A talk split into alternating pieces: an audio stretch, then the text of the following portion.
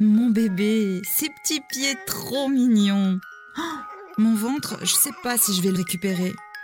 Oui, maman est là, fais dodo, mon amour. Est-ce que j'ai le temps de prendre une douche? Une chanson douce que me chanter.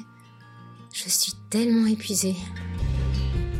Si, mère, un podcast proposé par Féminin Bio en partenariat avec Biostime, la marque de lait infantile bio, et Radio Médecine Douce, animé par Audrey Etner. Bonjour à vous qui nous écoutez et bienvenue dans Cimer, le podcast féminin bio qui materne les futures et jeunes mamans. Ici, on célèbre votre force, votre courage et votre extraordinaire puissance de mère. Les femmes que j'accueille au fil des épisodes ont fait de la maternité leur mission de vie. Chaque jour, elles guident les jeunes mères dans l'une des plus grandes aventures de leur existence. Vous doutez encore de la magie en vous? Mes invités et moi sommes là pour vous la révéler maintenant, au creux de vos oreilles. L'équipe Féminin Bio est heureuse de vous proposer cette série de podcasts grâce à notre partenaire Biostime, spécialiste du lait infantile bio made in Normandie. Merci à Biostime de proposer aux parents des produits sains pour bébés, alliant science et nature. Si, mère, l'invité du jour.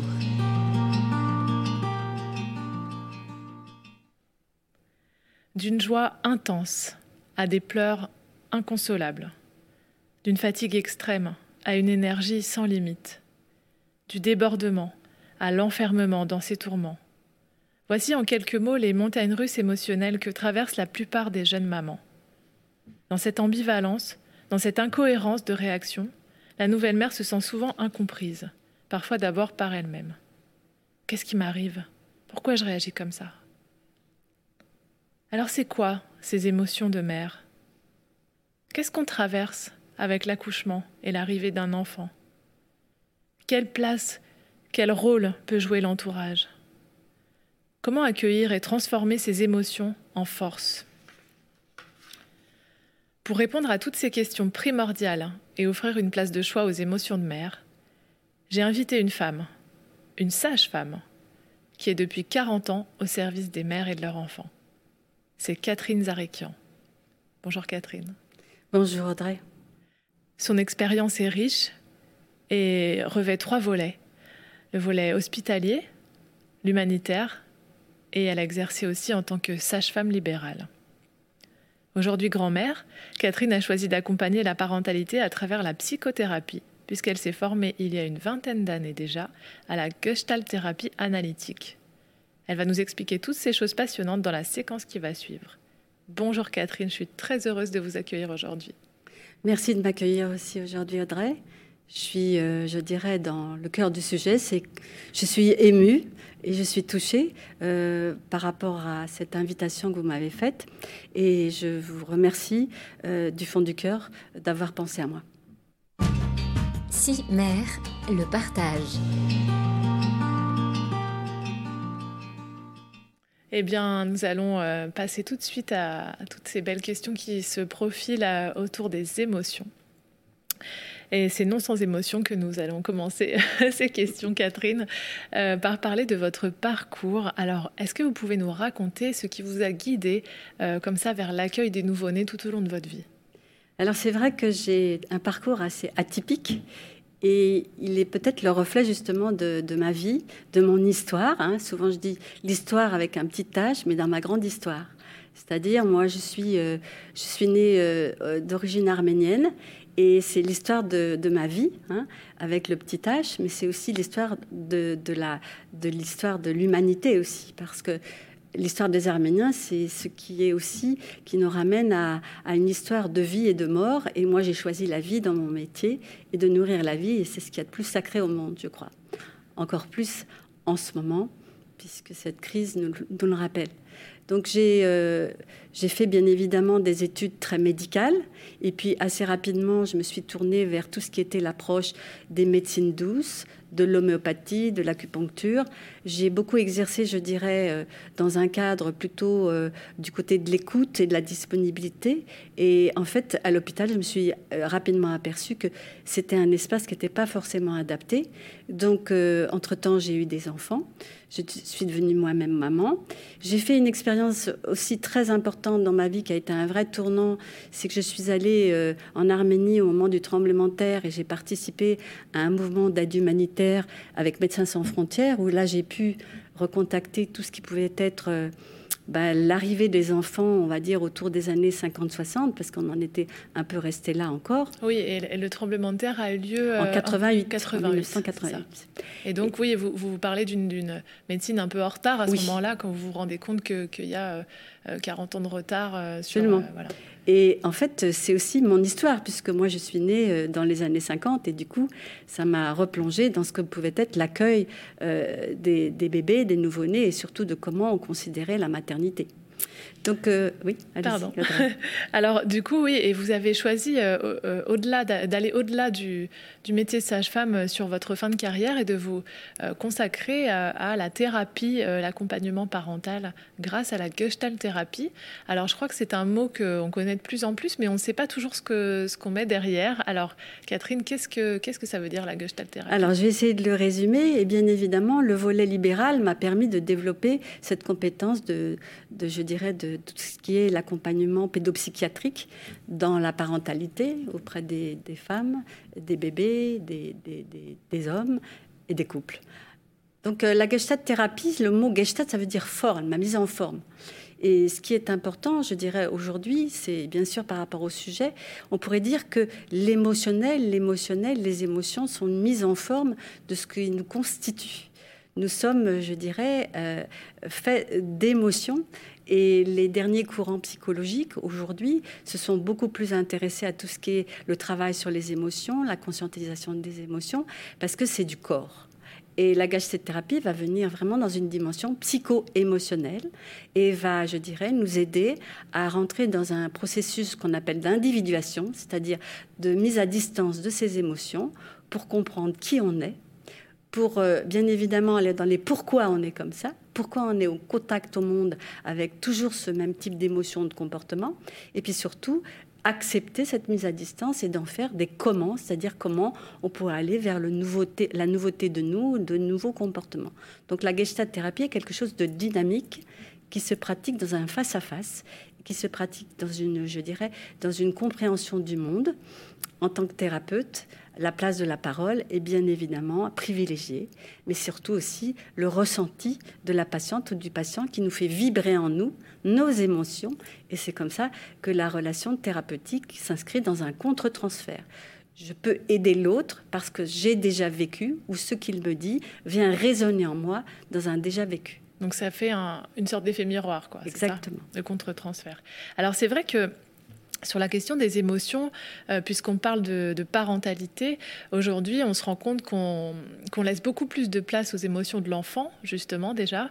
Euh, on est dans une génération euh, qui n'avons pas forcément reçu cette place pour exprimer qui l'on était à travers nos différentes humeurs. Mais en revanche, aujourd'hui, les parents que nous sommes laissent beaucoup plus de place à l'expression de, de, notre enfant. Mais en revanche, les émotions des mères sont toujours tues. Alors, euh, qu'est-ce que sont ces émotions de mère Qu'est-ce qu'on traverse quand on devient mère Et euh, comment accueillir justement un peu plus largement ces émotions? Alors c'est vrai que je reprendrai le mot tu ou tuer. Hein. On tue nos émotions, on les met sous le tapis, on les évite, parce qu'en fait, on ne sait pas quoi en faire. Et que bien évidemment, au cours de la grossesse, au cours de l'accouchement et surtout dans l'après, euh, la transformation que la grossesse, je dirais, euh, génère dans, le vécu d'une femme va vraiment bouleverser physiquement, psychologiquement et émotionnellement la jeune mère.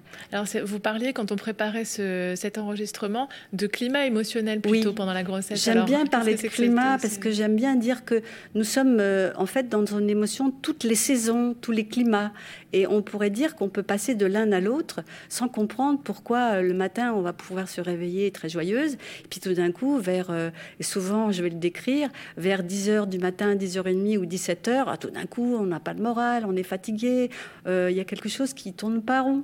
Et, voilà un climat émotionnel C'est notre météo intérieur qui, qui, varie. Voilà. Mm. Et donc, pendant la grossesse, on pourrait dire qu'effectivement, il y a des climats émotionnels. Et, il n'y a pas, je dirais, de code. On passe pas par tous les climats, on passe par certains climats. D'accord. Alors, par exemple, euh, est-ce qu'on peut décrire un petit peu pendant la grossesse euh, Alors, est-ce que c'est l'imprégnation hormonale peut-être qui nous fait passer par ces différents climats? Qu'est-ce qu'on peut avoir comme émotion un peu forte pendant la grossesse? Oui, effectivement, Audrey, parce que face à, je dirais, à, ce climat hormonal, on a aussi notre psychologie, notre sensibilité qui se transforme. Mais bien évidemment, votre approche, et je pense que dans vos magazines, vous en parlez, c'est surtout une approche globale qu'on va avoir de Bien tout sûr. ça. Mm. Donc l'émotion, je dirais, euh, souvent qui est la plus ressentie, la plus coupable, c'est souvent celle qu'on a, je dirais, dans notre humanité, c'est la colère. Il y, a, il y a parfois beaucoup de colère, et ces colères, on ne sait pas quoi en faire, parce qu'elles nous rendent coupables. Alors, euh, par exemple, on pourrait dire que la colère est quelque chose qui est souvent lié à notre ambivalence, à notre confusion on est contente euh, d'attendre un heureux événement, mais finalement, on n'est pas si contente que ça. On, est, euh, on pourrait dire que, par exemple, il y a plusieurs climats pendant la grossesse. Il y a euh, le début où on est fatigué, on a des dosés, on se pose plein de questions.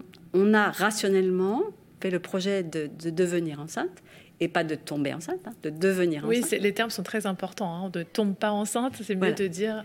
Et ça, c'est important. Parce que on ne tombe pas enceinte parce qu'aujourd'hui, évidemment, grâce à la contraception, je dirais de manière générale, c'est un projet. C'est un projet de femme, c'est un projet d'homme, c'est un projet de couple. Pour la plupart, oui, la Des, femmes, effectivement. Donc, il n'y a que le côté, le côté rationnel, mais le côté irrationnel serait peut-être aussi lié à notre histoire. Hein voilà. Alors, la colère, eh ben, elle peut aussi être très liée à la frustration.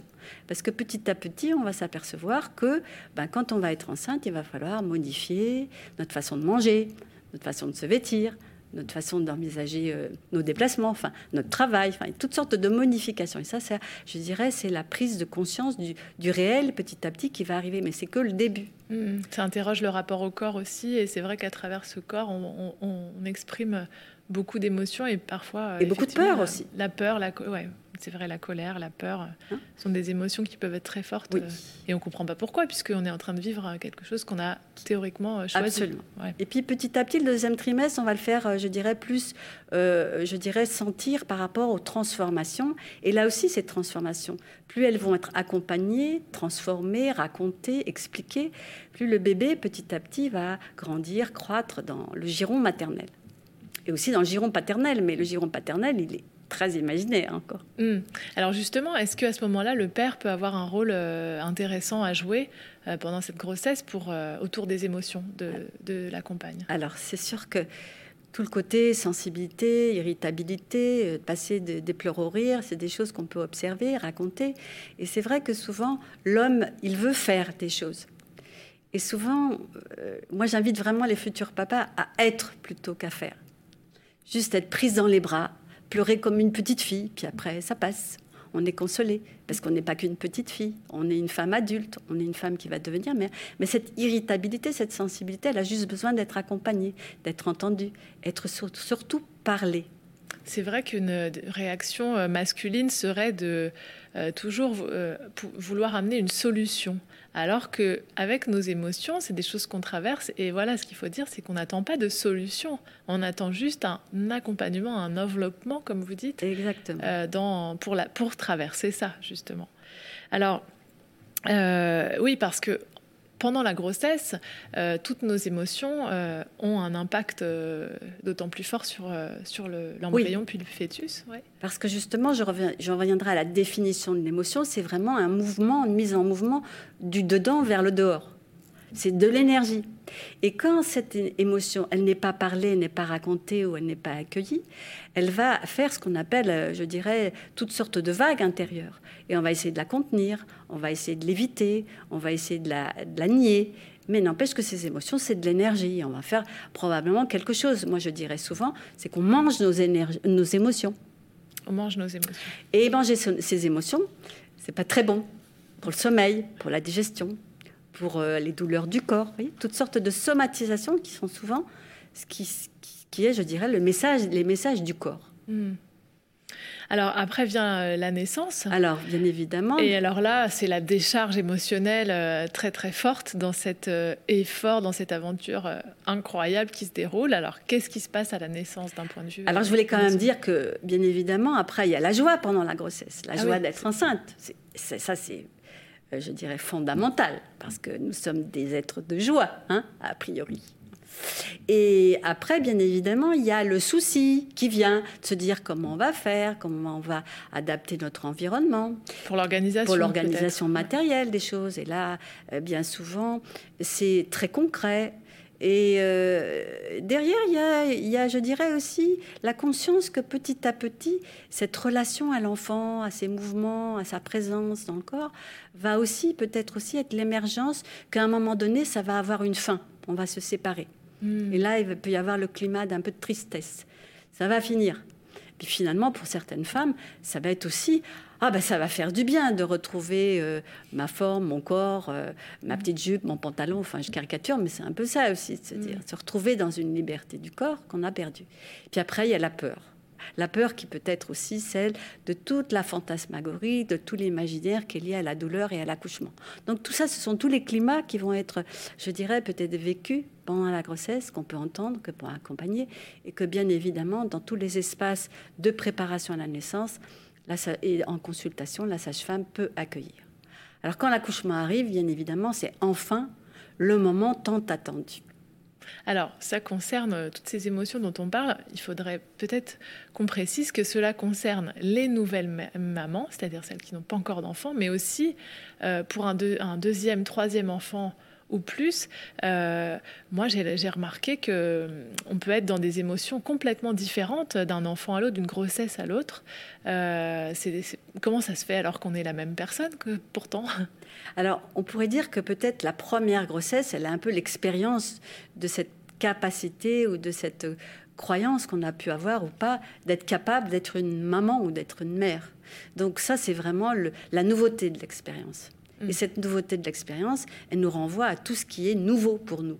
Et ça, ça va dépendre bien sûr de notre histoire. Et de comment on accueille la et nouveauté. de comment on accueille la nouveauté. Bien sûr. Voilà. Et la deuxième chose, c'est que bien évidemment, aussi souvent je dis, c'est que le deuxième enfant va pouvoir s'appuyer sur un étayage, une expérience de vécu. Il y a toutes sortes de choses qu'on a compris et qu'on va oser dire, oser formuler, oser choisir pour notre enfant pour le deuxième. Et donc l'enfant, le deuxième, va se nourrir de cette expérience de réassurance, de cette capacité d'être une bonne mère.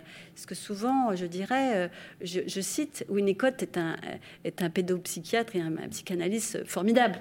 Il raconte justement dans ses livres la compétence d'une mère suffisamment bonne.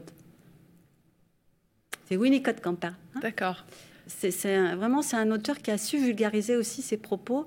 vraiment, je conseille ces lectures-là qui sont très rassurantes et sécurisantes pour mm. les, futurs parents, les futures mères, les futurs pères. C'est très important de savoir qu'on on, sait le faire. Voilà. On a, le, on a cette force en nous, ce pouvoir en nous, euh, inscrit dans, dans, cette histoire, dans, dans, ce corps, dans ces cellules voilà. Euh, de femmes. C'est presque, je dirais, la dimension de la préhistoire en nous. On le sait. Hmm.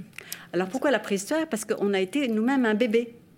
Hein donc euh, la femme a été un bébé et puis l'homme aussi a été un bébé. Donc il a été lui-même accueilli.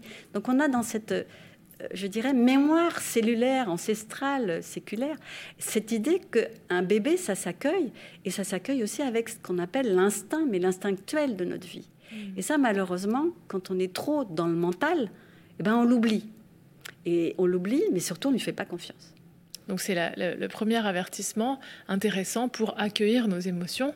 Euh, ça va être, euh, voilà, l'accueil de, nos émotions va se traduire dans l'accueil de notre enfant. C'est ça que vous nous dites, Catherine? Oui. Et accueillir, pas seulement dans pourquoi mon bébé fait ça? ou pourquoi il est comme ça, c'est comment je peux faire pour accueillir mon enfant quand il est comme ça, mon nouveau-né quand il. Mm. C'est donc la, la Gestalt s'inscrit beaucoup dans les comment que dans les pourquoi. Pour, alors, la, dimension aussi que le bébé, je dirais, développe en nous, c'est qu'il est toujours à nous rappeler le ici et maintenant de ce qu'il vit. J'ai envie de dire, le bébé n'a pas de passé, n'a pas de futur. Il est là présent. Mm. Et aujourd'hui, on voit bien que tous les courants de méditation, de connexion avec soi, d'intériorisation, sont vraiment une dimension que l'on a, nous, comme compétence quand on est tout petit bébé. mais qu'on oublie, parce que notre éducation nous amène vraiment à développer toute la part du cortex, du mental, de l'intellect. Et du coup, cet instinctuel qu'a le bébé, hmm. ben on l'oublie, sauf qu'on est né avec. Hmm. Et donc peut-être euh, dans euh, le tissage de la relation mère-enfant qui se fait au moment de l'accouchement euh, et par la suite, dans les jours qui suivent, on va pouvoir retrouver cette, cet instinct dans, dans, la connexion. Absolument. Ouais. Mais ça va dépendre de beaucoup de conditions. Hmm. Parce que, bien évidemment, la médecine, je dirais aujourd'hui, en tout cas tout l'aspect médical de la naissance, a pris beaucoup le dessus.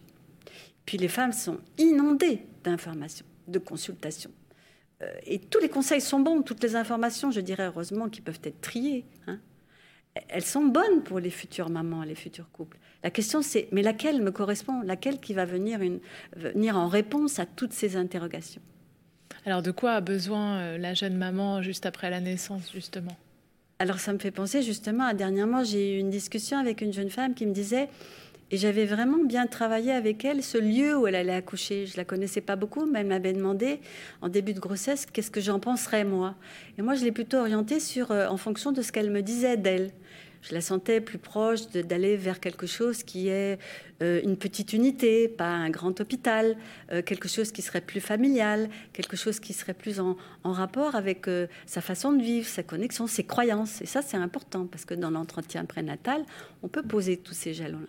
Mais si on sent une, une, femme très angoissée, très insécure en elle-même, très, je dirais, prise dans tout ce qui est le médical, on va plutôt lui dire, ben, voilà, il y a des, hôpitaux, on a le secteur 3, c'est-à-dire il y a des, la réanimation néonatale, la réanimation pour les mamans, tout est prêt. Donc on va orienter ça déjà. Ça va avoir pour effet de rassurer. De rassurer. Euh, Donc cette jeune femme me disait, j'ai choisi un lieu qui était vraiment conforme à ce que j'en attendais, mais quand même, mais quand même. Alors, ce quand même, c'était quoi?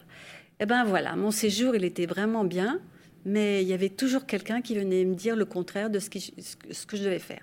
C'est-à-dire, on me disait quelque chose, et puis le personnel qui suivait me disait encore autre chose, et puis encore l'autre personne me disait autre chose, et j'étais complètement perdue.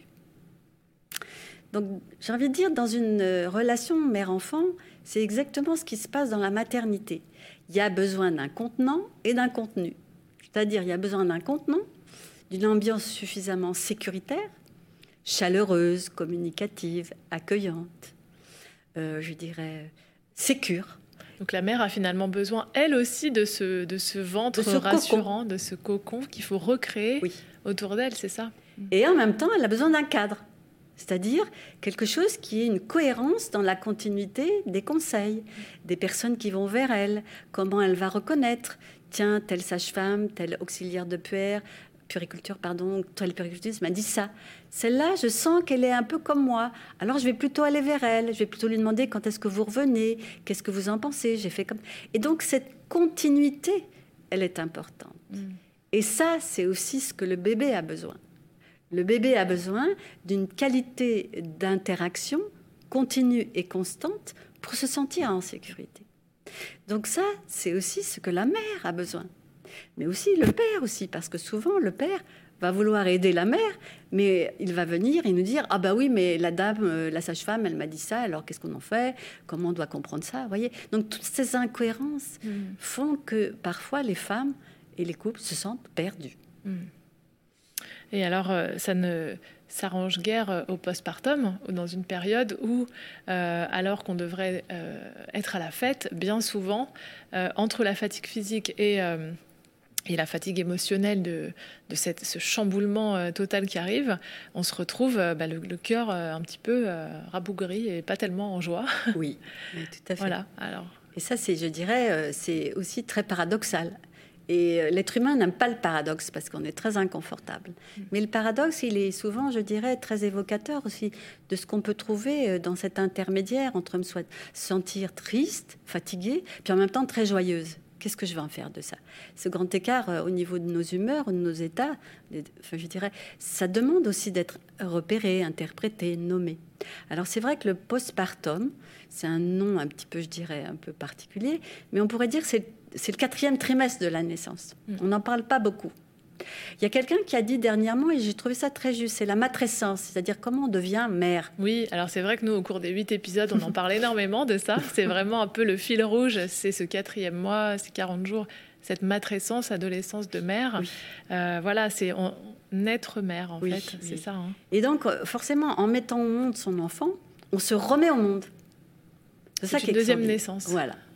Et cette naissance, bien évidemment, on est la mère, mais aussi, on est aussi le tout petit bébé qu'on a été.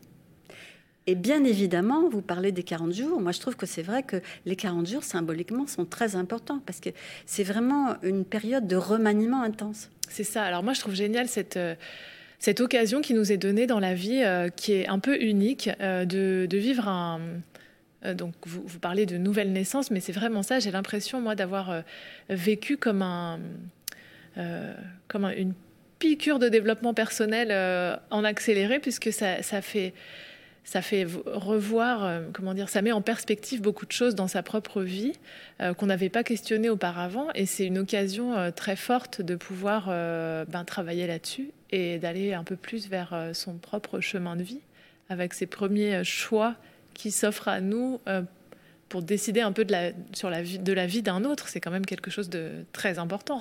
Oui, c'est une sacrée responsabilité. Et je crois que c'est important de se dire qu'à cet endroit-là, bien évidemment, on revisite des choses qu'on croyait comme des croyances, comme des certitudes, comme euh, des, savoirs théoriques qu'on allait appliquer. Ben justement, le bébé, lui, il n'aime pas la théorie. Le bébé, lui, il est dans le vécu, dans l'expérience, dans l'éprouvé. Hmm. Il n'est que corps. Et son corps nous donne, je dirais, le, le mode d'emploi, la route à suivre. Et souvent, ces femmes qui accueillent ce bébé sont surprises de leur vulnérabilité, de leur incompréhension c'est pour ça qu'une femme, quand elle accueille son bébé, elle a justement des alliés. C'est-à-dire que quand elle ne sait pas faire, c'est que quelque part, l'enfant nous montre qu'il y a peut-être quelque chose à faire parce que lui, il est unique et elle aussi, elle est unique dans, cette rencontre, dans cette relation. Alors, c'est là qu'intervient euh, le rôle, euh, enfin l'entourage qui est, clé dans cette période-là, euh, qui peut-être met malgré eux des bateaux dans les roues, mais qui doit vraiment s'informer sur les besoins de la jeune maman pour pouvoir l'accompagner au mieux. Alors on a parlé un peu du, rôle du père et vous parliez très justement de plutôt parler de fonction paternelle et fonction maternelle, puisque c'est vrai qu'on a des situations où il n'y a pas de père, où il y a deux mères, où euh, la, femme peut être seule dans cette aventure. Donc voilà, comment parlons de ces fonctions-là, de ces deux fonctions. Alors c'est vrai que le mot fonction, il est un petit peu, je dirais, un peu théorique, un peu abrupt, mais c'est vrai que j'ai envie de dire euh, une femme peut avoir une fonction paternelle, à l'inverse, et un homme peut avoir une fonction maternelle. Et je trouve ça extraordinaire de se dire qu'évidemment, autour du bébé, il va y avoir une nécessité que quelqu'un assure la fonction maternelle et que quelqu'un assure la fonction paternelle. Alors, est-ce qu'on peut dire une phrase pour chaque? Qu'est-ce que c'est? Bien évidemment, la fonction maternelle, elle va être du côté, je dirais, de tout ce qui va être le, monde de, de, la fusion mère-enfant.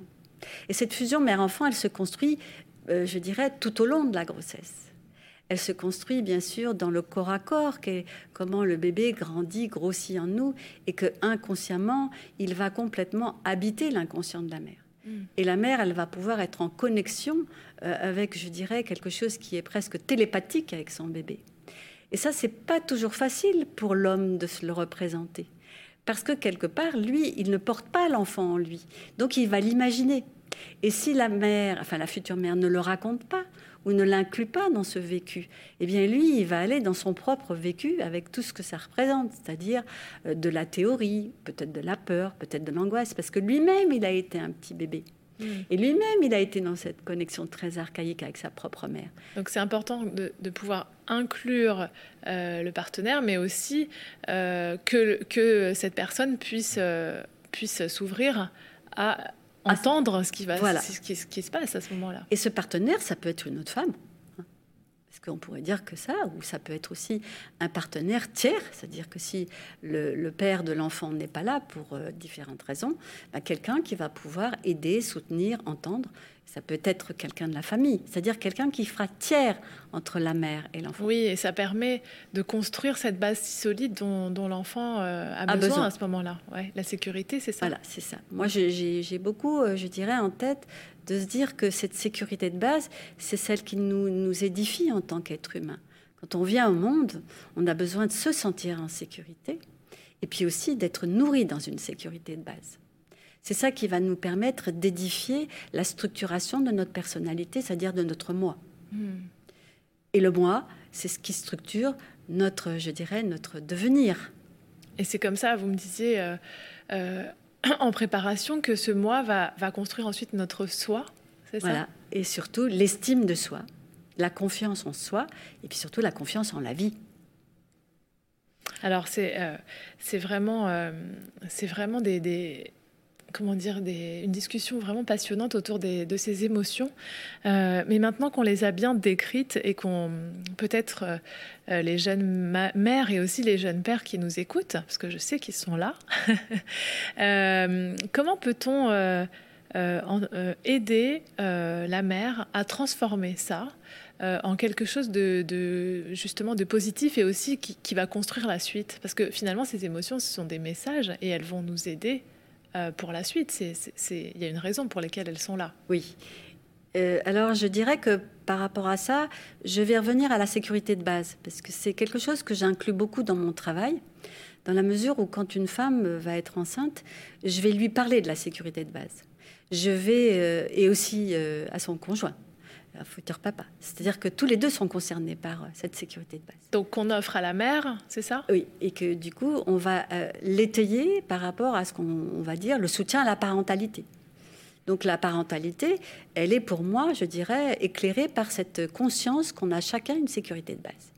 Alors souvent, ce que je dis, c'est qu'au-dessus de berceau, il y a le père et la mère, il y a la femme, il y a l'homme, mais il y a aussi les parents de la mère et les parents de la, du père, et puis il y a les grands-parents de la, mère et les grands-parents du père. C'est-à-dire qu'il y a quelque chose qui se traduit aussi dans le transgénérationnel. Parce que moi, j'ai beaucoup, beaucoup travaillé, bien évidemment, de par mes origines, et, j'ai envie de dire, le transgénérationnel, il est souvent, je dirais, quelque chose dans lequel on ne se rend pas compte, mais il a beaucoup d'importance, parce qu'on a une transmission. Aujourd'hui, vous m'avez dit, il y a... Vous m'avez dit en introduction que plusieurs femmes sont venues parler. Ben voilà, la tradition des femmes qui racontent aux femmes, c'est du transgénérationnel. Mm. Et parfois, il n'y a pas la mère, il n'y a pas la grand-mère, mais il y a la voisine, il y a la tante, il y a la cousine, il y a la sœur. Donc tout ça s'inscrit dans une transmission.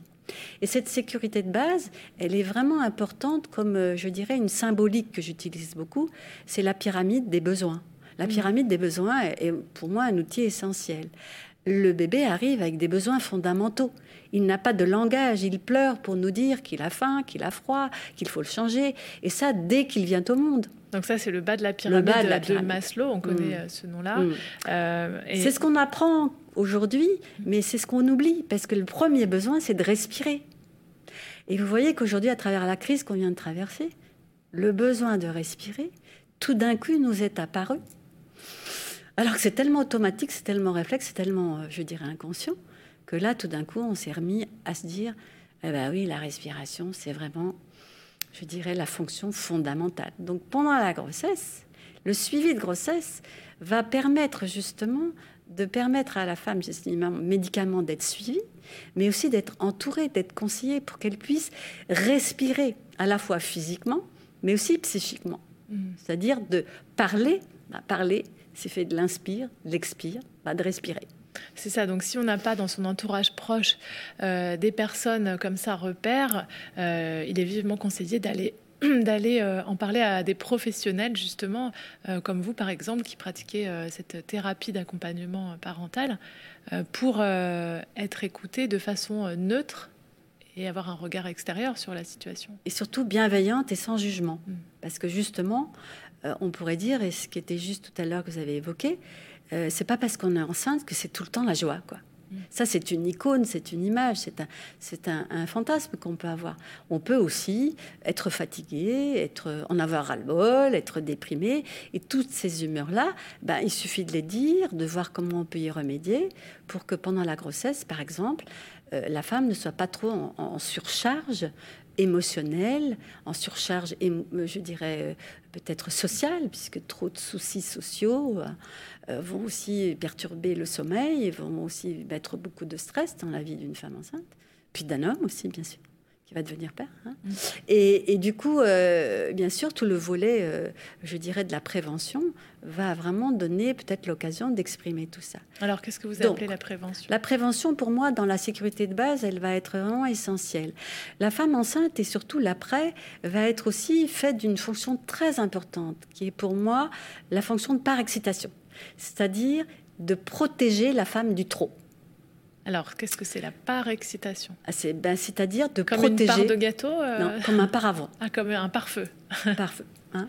On pourrait dire que quelque part, part à on- on- on protège l'enfant du trop. D'accord. et que quelque part le corps de la mère et la façon dont elle l'accueille dans son giron, c'est la protection comme un airbag pour le bébé. Le trop de fatigue, le trop de mouvement, le trop de bruit, le trop de chaleur, le trop d'excitation, le trop. Et aussi le trop aussi psychique, c'est-à-dire aussi le trop de surcharge mentale, le Mm. trop de soucis.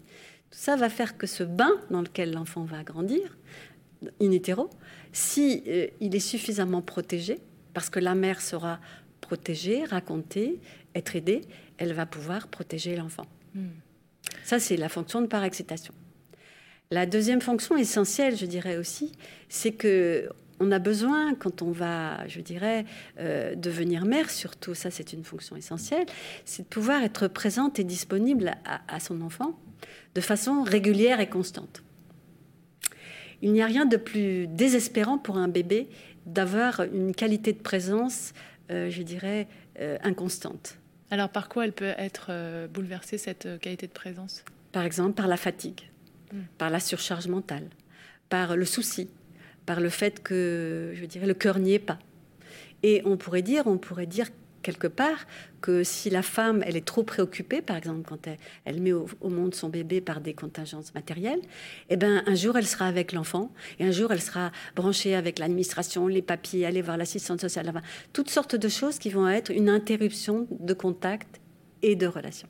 Donc, finalement, le monde est bien fait. euh, Il faut quand même être deux euh, au départ pour faire un enfant et il y, a y a des bonnes raisons pour ça. Voilà, et c'est ça qui est important, c'est que la mère, elle a besoin justement d'être entourée, d'être contenue. Et ça, je dirais, dans nos sociétés occidentales, on l'oublie beaucoup, ou alors on l'évite beaucoup, parce que demander de l'aide, c'est parfois très compliqué. Compliqué parce que on a l'impression que c'est de l'intrusion. On n'a pas envie de montrer à l'autre qu'on ne sait pas faire, qu'on est en situation d'échec, qu'on devrait être heureuse et qu'on n'y arrive pas. Donc, quelque part, c'est ne pas vouloir accepter dans ces émotions-là que, au contraire, ce sont des alliés pour améliorer tout ce qui va favoriser une, une relation harmonieuse, des interactions, je dirais, de présence, de contact, en qualité de présence entre la mère et l'enfant, et aussi entre le conjoint. N'oublions jamais que conjoint, qu'il lui aussi peut être embarqué dans cette histoire. Et alors, juste avant de conclure, on va finir par le dernier élément qui est euh, l'un des éléments les plus importants, euh, qui est l'amour inconditionnel Oui. de la mère pour son enfant. Voilà. Alors, Et ça, rien que vous me l'évoquiez, vous voyez, moi, ça me, ça me donne des frissons parce que l'amour inconditionnel, je dirais, c'est une aspiration. L'amour inconditionnel, ça veut, ça veut dire aimer sans condition. Et bien évidemment, le nouveau-né qui arrive, il nous séduit. Hein, la plupart du temps, il nous emporte dans cet amour inconditionnel, dans ce bain. Est-ce que c'est peut-être un amour qu'on n'a jamais vécu avant euh, d'avoir un enfant? Absolument. hein Même C'est-à-dire si qu'on on aime euh, son partenaire ou sa partenaire, euh, c'est c'est pas le même amour quand même. on le découvre. Mm. On le découvre, mais je pense que le sentiment amoureux n'est pas loin de cela. Parce que quand on, on a, et j'ai rencontré une femme qui était en amour avec son bébé, elle était tellement en amour avec son bébé que ni elle pensait à manger, à se laver, à s'habiller, ni son bébé. Du coup, son bébé maigrissait parce que dès qu'elle elle le nourrissait, elle le mettait au sein, elle lui parlait, elle lui parlait, elle lui parlait, le bébé en oubliait d'en manger. Oui. Enfin, de, de téter, enfin, de boire. Oui. Donc, il y a quelque part, euh, quand on est amoureuse, l'état amoureux décrit un peu ça. hein. Hein, on flotte un petit peu. Oui, on ça. flotte. Voilà. Le bébé nous fait flotter. Et l'amour inconditionnel, j'ai envie de dire, c'est assez, je dirais, euh, assez, euh, on peut l'imaginer assez proche hein, par rapport au bébé. Mais c'est bien plus compliqué quand le bébé dit non, quand euh, il commence à s'opposer, quand il commence à grandir, à faire ses expériences, à devoir toujours le reprendre, à mettre des limites, à le contenir dans ses émotions, à pouvoir, je dirais aussi, imaginer que, par exemple, à l'adolescence, l'amour inconditionnel, c'est peut-être là où il est invité. quoi que tu fasses, quoi que tu sois, quoi que tu aies fait, quoi que tu penses, tu es mon enfant et je serai pour toute la vie ton parent. Et ça, c'est de l'amour inconditionnel. C'est pas toujours facile. Hein. C'est pas toujours facile d'aller le chercher. Merci euh, Catherine pour euh, tous ces conseils euh, passionnants. alors, en conclusion, ce qui serait formidable, c'est que vous nous donniez les trois points à retenir de cet épisode pour les jeunes mamans qui n'ont pas forcément le temps de, nous écouter, ni même le temps de prendre une douche des fois. Oui, de, de Alors, résumez-nous ça. Alors, en résumé, moi, je dirais, c'est vrai que résumer, c'est toujours un petit peu frustrant parce que justement, c'est souvent des choses qui sont. J'avais un petit peu, je dirais, un peu envisagé ça. Euh, je pense, accueillir l'enfant, c'est justement euh, la condition pour que le contact avec l'enfant devienne une vraie rencontre. Et accueillir du coup ses émotions, puisque c'est le thème du jour. S'accueillir. Voilà, s'accueillir. S'accueillir dans ses émotions et en faire des alliés, non pas des ennemis et non pas, je, dirais, aller chercher le juge intérieur qui nous juge dans notre culpabilité de devoir faire, de ne pas avoir su faire. Et souvent, les femmes, et trop souvent, elles vivent les situations comme un, échec. Et puis, de l'autre côté, peut-être une réussite. Mais bien sûr, on, se réjouit de la réussite, mais de l'échec, on a beaucoup de mal. Alors, ce qui est, on revient au troisième point, qui est euh, de faire ce qu'on peut. Voilà, et hein faire ce que l'on peut avec ce que l'on est et surtout de ce que l'on est dans l'ouverture du cœur et de notre histoire. Parce que ça, c'est, je crois, les, deux conditions essentielles à pouvoir aller vers la nouveauté de nous-mêmes. Alors merci Catherine pour, euh, pour toutes ces, tous ces bons conseils et ce beau moment que vous venez de nous faire vivre. Refermons cette magnifique parenthèse ensemble dans le bien-être et la conscience de l'instant présent, puisqu'on en a beaucoup parlé. De notre côté, il est temps de dire merci à notre partenaire Biostim, grâce à qui nous pouvons partager ces merveilleux conseils aujourd'hui pour le bien-être des enfants et le réconfort des parents. Si, mère. Un podcast proposé par Féminin Bio en partenariat avec Biostim, la marque de lait infantile bio, et Radio Médecine Douce, à réécouter et télécharger sur radiomédecinedouce.com et sur tous les agrégateurs de podcasts.